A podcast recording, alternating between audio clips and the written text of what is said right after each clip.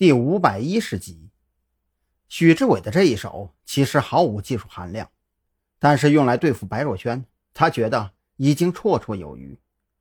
正如许志伟所想，当短信铃声响起，白若萱习惯性掏出手机打开查看，发现是推广信息之后，当即就点击了删除。可他并不知道，就在点开短信的同时，木马程序已经在他的手机上生根发芽。第一个接管的就是手机自带的防火墙，如此一来，这部手机里所有的存储内容，在许志伟面前就成了公开的秘密。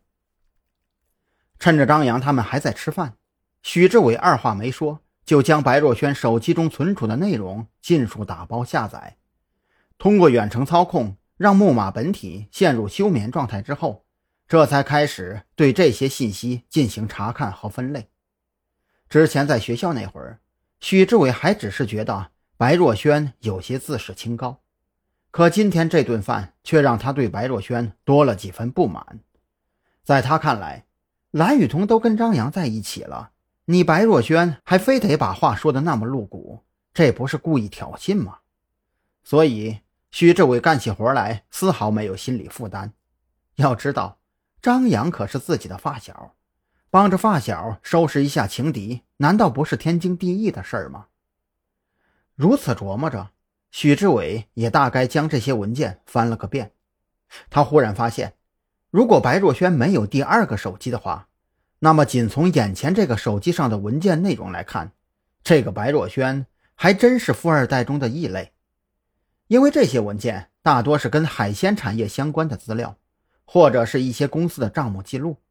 很少的一部分私人信息，也都是商业伙伴之间的交流问候，并没有像其他富二代那样，手机相册里全是美女照片，聊天记录也全都是在撩妹泡妞。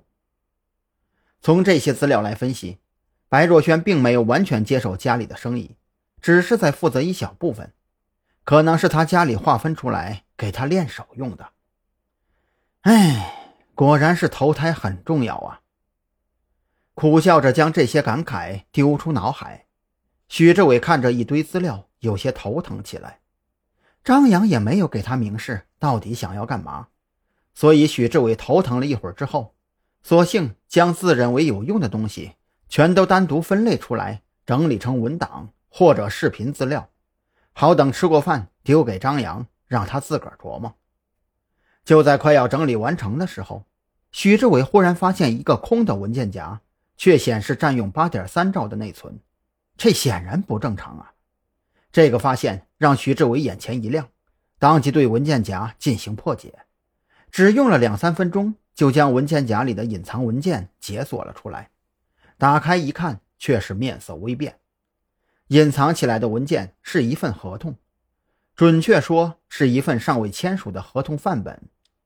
经过仔细阅读之后，徐志伟发现。白若萱应该是合同中的甲方，而乙方则是一个叫做王彦凯的人，是一家名叫三星的海鲜加工厂老板。这份合同本体很正常，属于海鲜深加工制品的长期收购合同，无论是条款的约束范围，还是违约金方面，都在法律允许范围之内。但是让许志伟觉得奇怪的是，这份合同范本经过反复修改。通过 WPS 文档打开，还可以看到修改痕迹。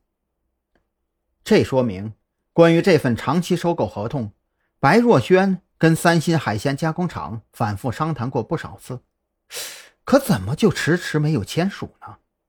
许志伟有些想不通，索性也懒得继续琢磨，将这份合同复制保存了一份，装进 U 盘，也就下车朝着包间走去。他觉得。这种费脑的活，还是交给张扬来做比较合适。